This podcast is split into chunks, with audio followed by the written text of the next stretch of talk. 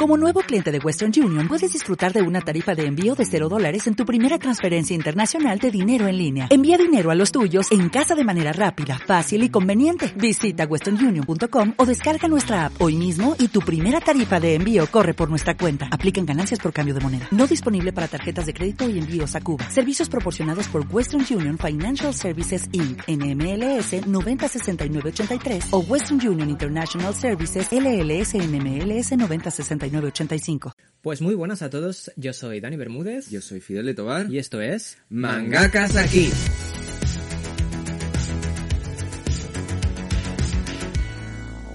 Bueno, ¿qué tal? ¿Cómo va la cuarentena, Fidel? Tengo ganas de dos cosas de esta cuarentena. La una será cortarte el pelo, ¿verdad? Una Porque como todo el mundo. Y la otra es ir a la playa. Estoy como loco. Aunque sea para ir al chiringuito a tomarme algo.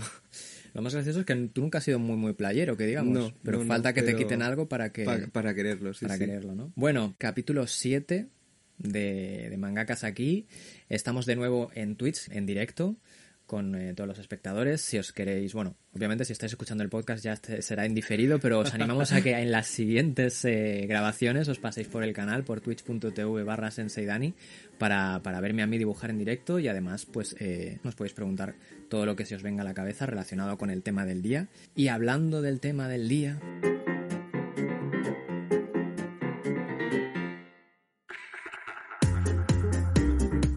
Estuvimos esta semana en un eh, directo en Ramen para dos junto a otros ganadores de, mm, del concurso de norma editorial, junto a Lolita Aldea, Miguel Gómez Cabrero, que es su, su guionista, Manu López, incluso con el editor de, de norma, con Oscar Valiente, y surgió el tema de eh, explicar historias en un tomo o dos, tres tomos, o sea que se comentó que no había demasiados referentes de historias cortas y bueno, a partir de ahí me surgió cierta, cierta inquietud, porque creo que, que sí que los hay, que hay tomos con historias cortas muy, muy buenas, pero sí que es cierto que no es el, lo que más se produce, al menos en, en Japón. En, en- contrario, fuera de Japón sí que se Sí produce que se bastante produce, historias cortas, ¿no? Entonces vamos a tratar un poco este tema.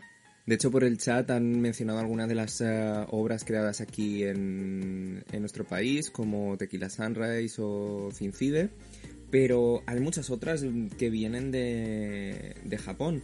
Yo me he hecho una lista y os voy a decir al- algunos de los, de los tomos únicos que creo que son muy buenas obras, que incluso que superan algunas de tropecientos tomos. Si se ocurren- Hablamos de tomos japoneses. de tomos japoneses. japonés. Habla- hablaremos de tomos japoneses. Porque al fin y al cabo es lo que en gran medida para la narración en formato manga tenemos como referencia. Pero tú Y tienes además una lista además bastante que curiosa, Unos bastante larga. la Yo te he que- visto cuando lo estabas preparando pensaba, igual vas, vas a, va a nombrar cuatro o cinco títulos y no, no, tienes unos cuantos. Es que me he dado cuenta que en realidad, a pesar de lo que comentábamos en lo que comentamos en el directo de Ramen para dos, hay muchos más tomos únicos o historias de pocos tomos de los que pensaba. Los dioses mienten, La chica a la orilla del mar, Nijigahara Holograph. La chica a la orilla del mar es de dos tomos, ¿verdad? La chica a la orilla del mar es de dos O tomos. sea, son historias tomos. más bien cortas, Sí. máximo quizá cuatro o cinco tomos. No, no, ni siquiera. O sea, Ni no he, puesto, no he puesto ninguna historia de más de, de tres tomos. Vale. Eh, Los dioses mienten es una, una obra maravillosa, muy dulce, de un único tomo. La chica a la orilla del mar, decíamos, de dos tomos. All Unity is Kill, de Obata, De también, Obata. de dos tomos, que a mí personalmente me gustó muchísimo.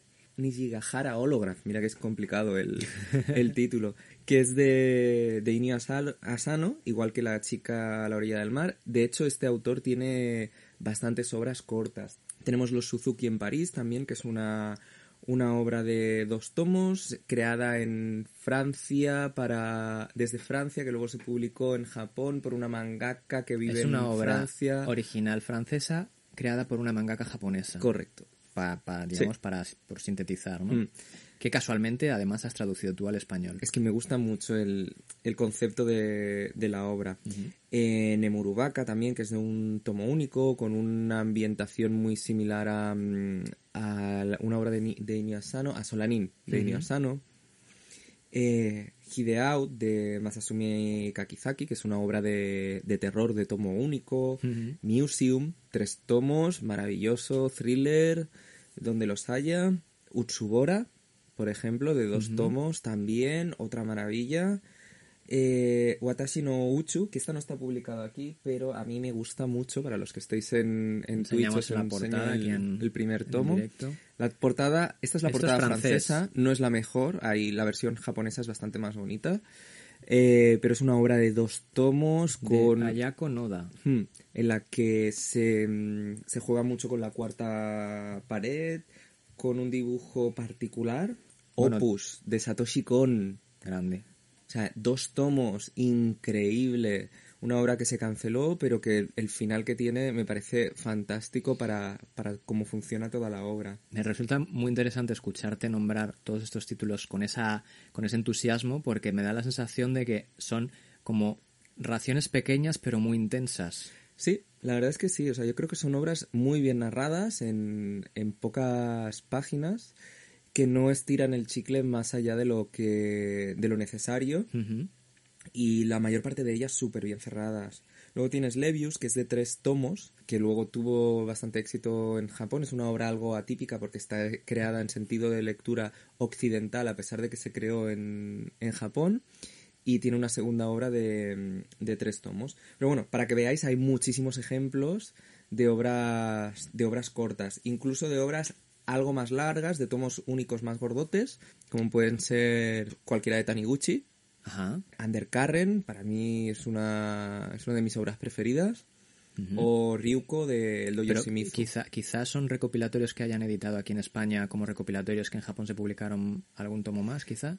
Probablemente en Japón tomos. estaban... La verdad es que no lo sé. Es más que probable que en Japón estuvieran serializadas y que luego se, se compilaran. Pero en definitiva, máximo que son dos tomos, si los publicaran a, Pues- a nivel número de páginas, quizá, Sí. o densidad de historia, ¿no? Exacto. Undercurrent creo que eran 300 páginas, con lo cual sí, pueden ser dos tomos perfectamente. Mm.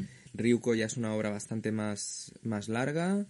No está publicada en España, de hecho esta la han publicado en un montón de sitios, pero no, no en España todavía. Bueno, por lo que veo es una lista bastante larga. Y me he quedado, intensa. o sea, me he Te has dejado quedado, mucho. bueno, claro, obvi- obviamente, obviamente, porque tú consumes muchas historias cortas. Sí, y no me había dado cuenta hasta que... Hasta que salió el tema, eh, ¿no? Hasta que salió el tema. Es como, oye, pues quizás no hay tan pocas y es lo que consumo. Quizás por eso acabamos creando también obras de, de este tipo.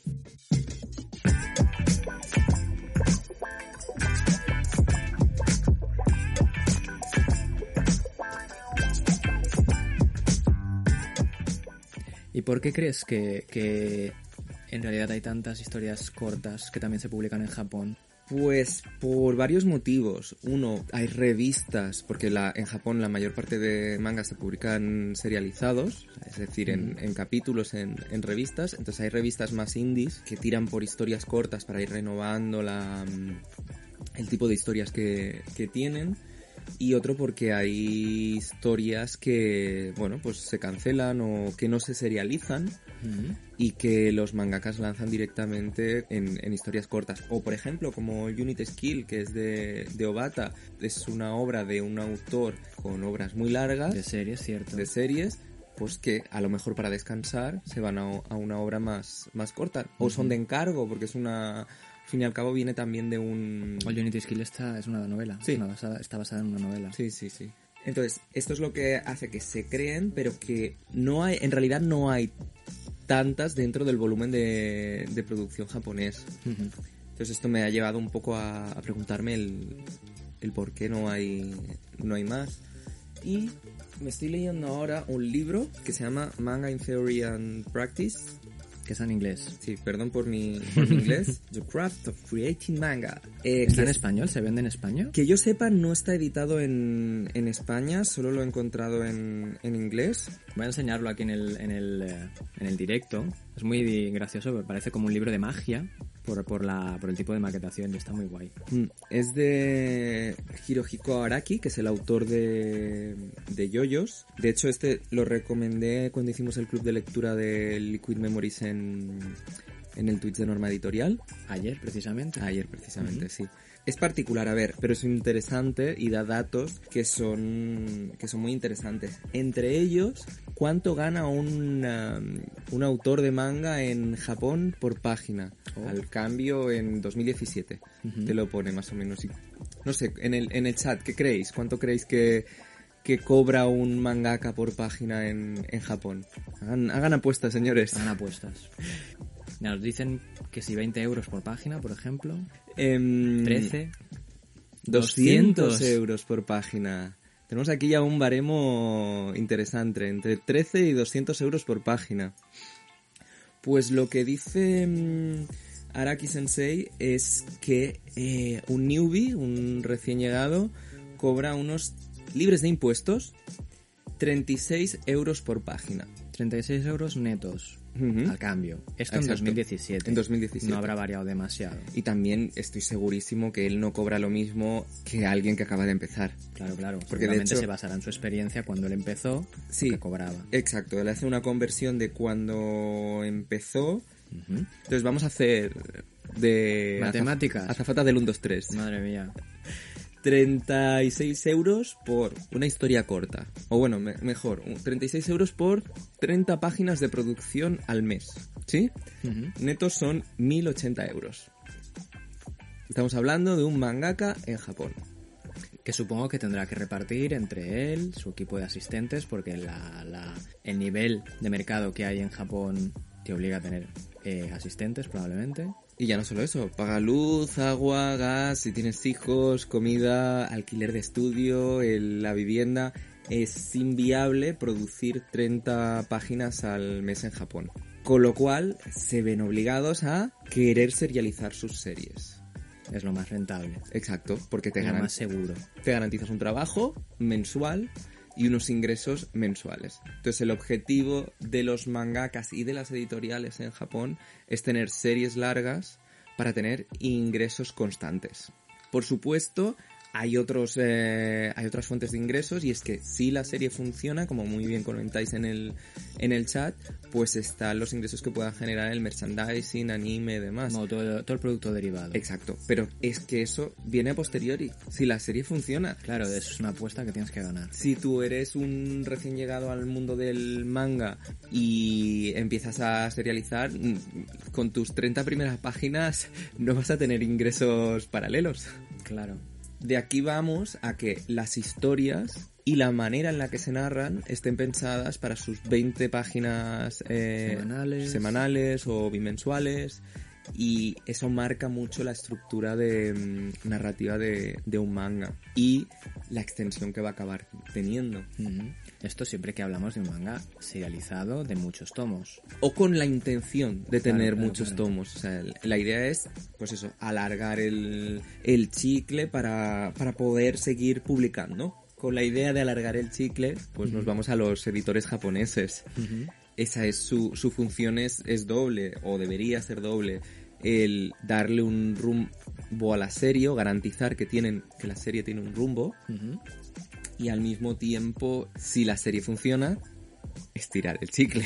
Claro. Que esto creo que todos los que hemos leído manga en algún momento mm, podríamos mencionar alguna serie. Sí, hay series en las que se nota muchísimo cuando dicen, mira, aquí le han metido relleno porque necesitaban más, o quizá porque el mangaka a lo mejor necesitaba más tiempo para dar con el final o, con- o- o- o liquidarlo todo y mete, mete relleno. De hecho, yo recomiendo, si no la habéis visto, hay una serie japonesa de 2016, una- un drama, Ujú.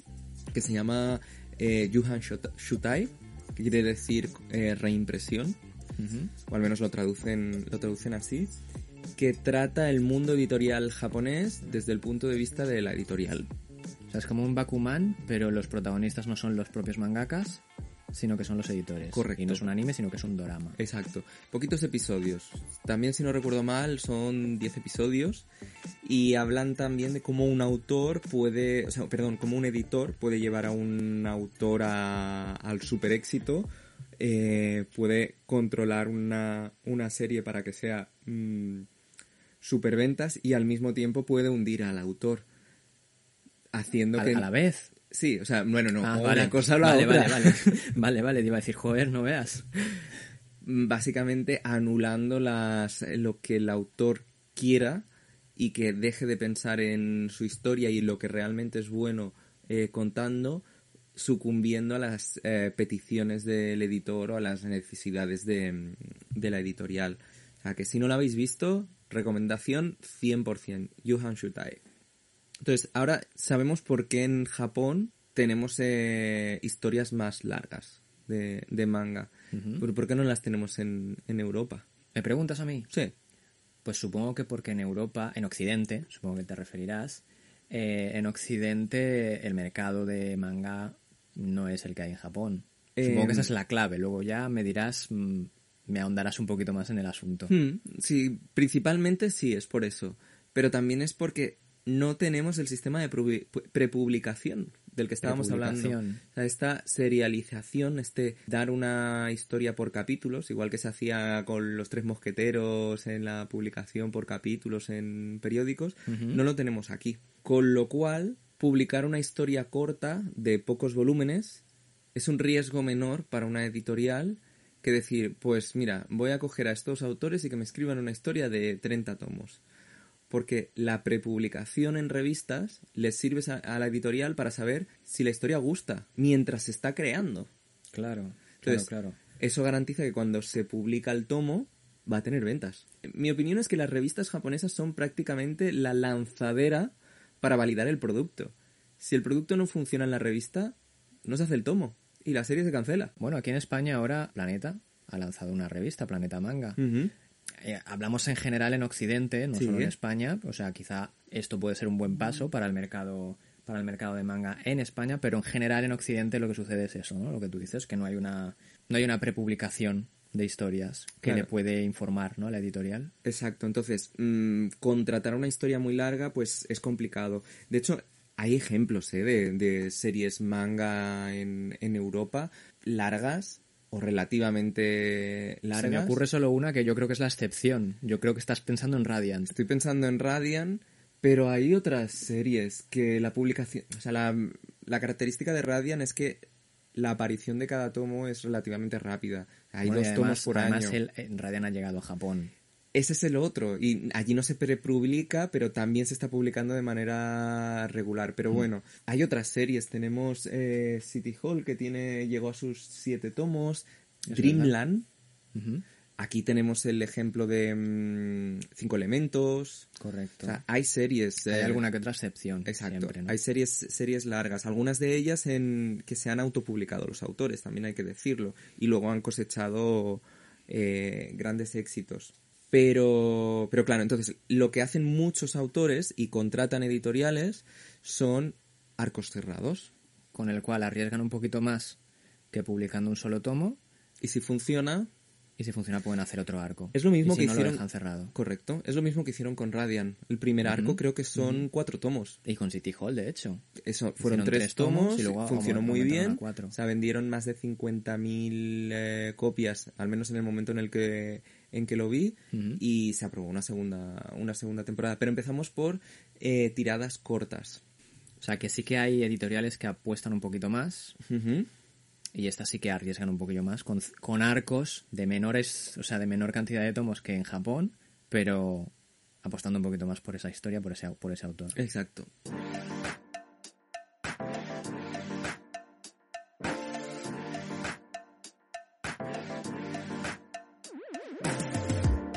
No sé si os lo habéis preguntado, ¿por qué no tenemos aquí ese sistema de prepublicación? Me lo he llegado a plantear y la única conclusión a la que yo he llegado es que nosotros estamos, el lector español, digamos, está educado de manera que él se gasta sus eh, 8, 9, 12 euros en un tomo, se lo lee y se espera que salga el siguiente. No estamos educados de la manera que pueden estar eh, educados en, Japón, ¿no? De ir cada semana a comprarse su revista recopilatoria con un montón de historias que algunas les gustan, otras no, que siguen a lo mejor tres de esas 15 o no sé cuántas historias pueden estar publicando en, una- en la revista, pero se compran toda la revista. Quizá nosotros no estamos educados así, ¿no? De comprar una revista con historias de las que a lo mejor nos interesan cuatro y el resto no, pero igualmente comprarlas. Eh, creo que esa, o sea, es la conclusión a la que yo he llegado. Inercia, básicamente. Inercia evolutiva. Inercia evolutiva. En realidad el, el manga se- es un producto de consumo masivo en Japón, entre otras muchas cosas, porque tras la Segunda Guerra Mundial se convirtió en un producto de ocio, un producto de consumo barato. Fue calando poco a poco en todos los estratos de la población. La población fue creciendo con manga. En aquella época todavía no había llegado a la televisión y fue evolucionando las temáticas, la migración de formato hizo mucho, o sea, el hecho de que surgiera el anime, los dramas, las películas, eso ha hecho que, que se, siga, se siga consumiendo y esto en Europa no lo vivimos así. Claro. Bueno, más o menos eh, es- se traduce un poco en lo que te he comentado, que no nos educaron de esa manera, ¿no?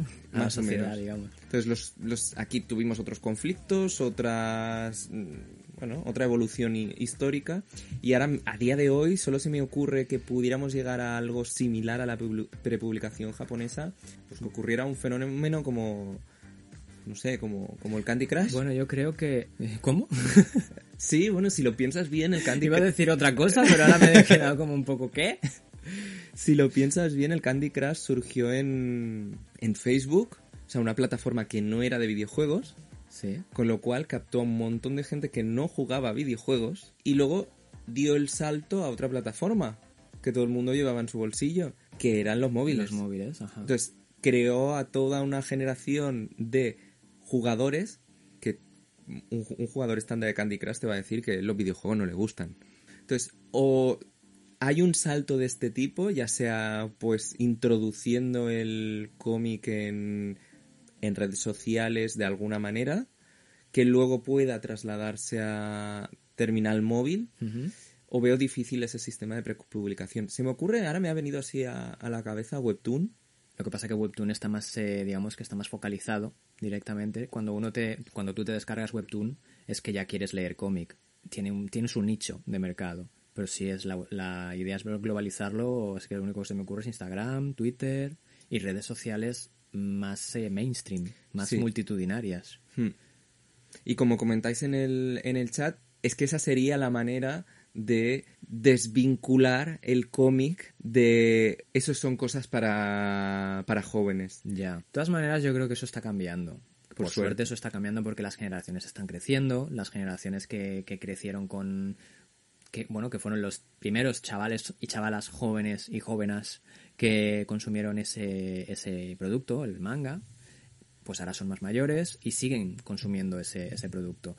Pero hablando de lo que has comentado de publicar en redes sociales o hacerlo, digamos, más accesible a todo el mundo, me viene a la mente accesible igual a gratuito.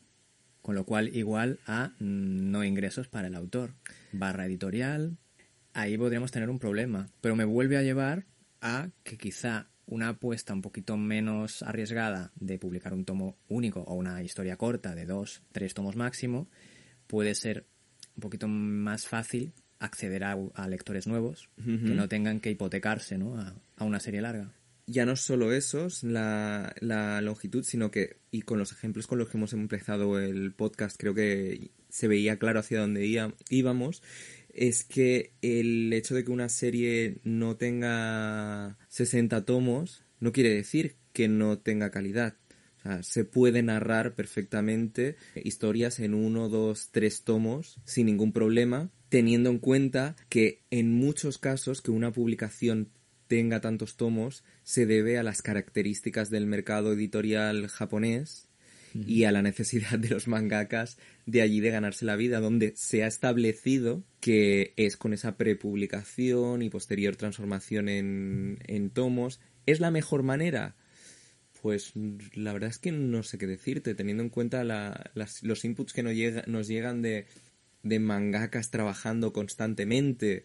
Yo creo que además, no sé si es la mejor manera o no, pero en su día fue la manera que había y ahora las condiciones han cambiado mucho, el mundo ha cambiado mucho, como dijo Galadriel, ¿no? En, El Señor de los Anillos. El mundo ha cambiado mucho, hay más posibilidades de llegar a muchísima más gente, redes sociales, internet, o sea, muchas otras opciones de publicación. Hmm. Con lo cual, ahora mismo no sabemos si es la mejor manera, es una más. Es una más. Las historias cortas tienen la ventaja que un lector puede consumir varias historias sin hipotecarse a una historia muy muy larga eh, o a muchas historias muy muy largas, sino que puede cambiar de, de una historia a otra, que puede llegar a, a otros lectores.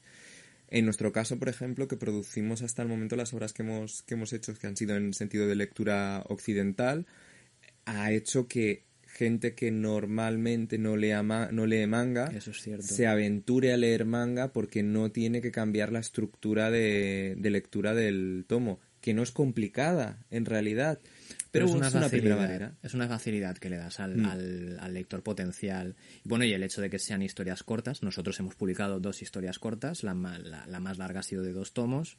Creo que eso también ayuda a que, a que un lector novel, digamos, se diga, bueno, pues dado que solo es un tomo, venga, me lo voy a leer. Hmm. O solo son dos tomos, bueno, sé que no me voy a tirar mucho leyéndolo y que luego me tenga que esperar, etcétera. O sea que creo que las dos, esas dos eh, opciones, que sean sentido de lectura occidental y que sean pocos tomos, ayudan a llegar a más gente. Hmm. Y en general funcionan igual, o sea, la creación de una obra larga versus una más corta es igual y lo único que podría diferenciarse que se me ocurre es esos cliffhangers o cada 20 páginas que en Japón suceden en, en la serialización, que los puedes introducir en una obra corta también.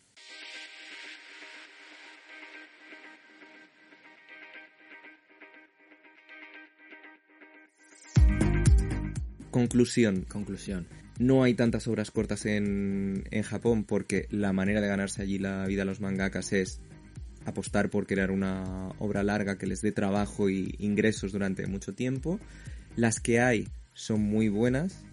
Aquí podemos crear obras, obras cortas eh, también que funcionen, eh, suponiendo eso para, el, para los creadores, el no anclarse a una obra durante mucho tiempo porque no tenemos equipos de creación muy, muy grandes y que no suponga una inversión tan grande para una editorial para apostar para, por autores nuevos. De hecho, aquí, tal y como lo dices, es más fácil o más eh, viable crear historias cortas. Sí, yo, lo hemos dicho más de una vez. Sí, sí, O sea, sí. si, de hecho, es lo que siempre decimos. si empiezas a crear manga, hazlo con una obra corta.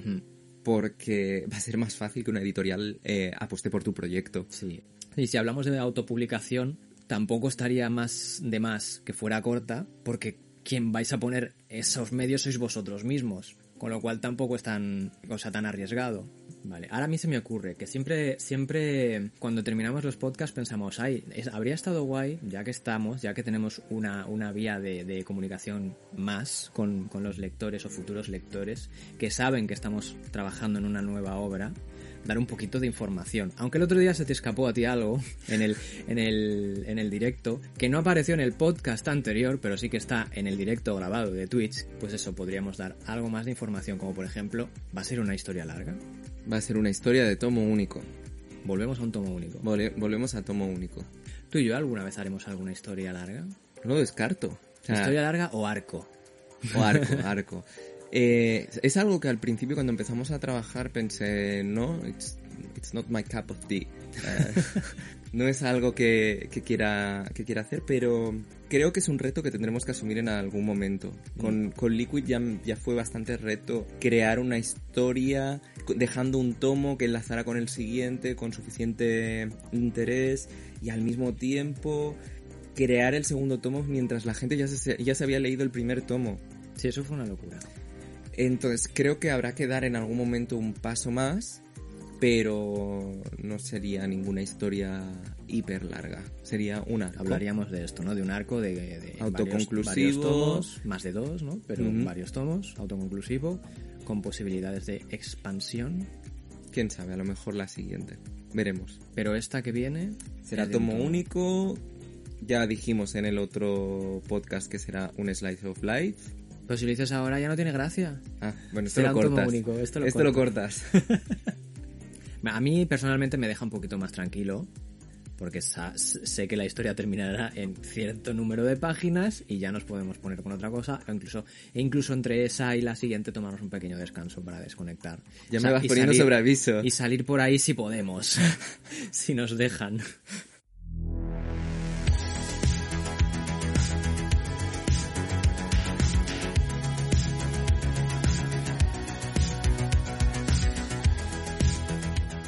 Pues hasta aquí el capítulo de hoy de nuestro podcast. Eh, os recordamos que yo soy Sensei Dani en redes sociales, en Instagram, en Twitter y en Twitch. Yo estoy saliendo de mí en Instagram y en Twitter. Y bueno, esperamos que os haya entretenido este pequeño ratito y que os haya hecho más amena la cuarentena, que la rima esta ya creo que ya la he dicho en algún programa y me queda súper bien. Este silencio incómodo no me gusta nada, pero bueno. Si queréis que hablemos de algo en concreto en redes sociales podéis usar el hashtag mangakasaki Y nos etiquetáis. y nos etiquetáis para etiquetáis lo que queráis. eso mismo, para que lo podamos revisar para próximos programas. Y nos vemos en el siguiente capítulo de Mangakasaki. Bueno. Uy, el cierre es la primera vez que queda bien a la primera. Sí, quizá no deberíamos de gritar el mangakas aquí, Ah, es ¿sabes? verdad. Porque cuando hacemos lo del mangakas aquí sube mogollón el audio, pero Es bueno. verdad.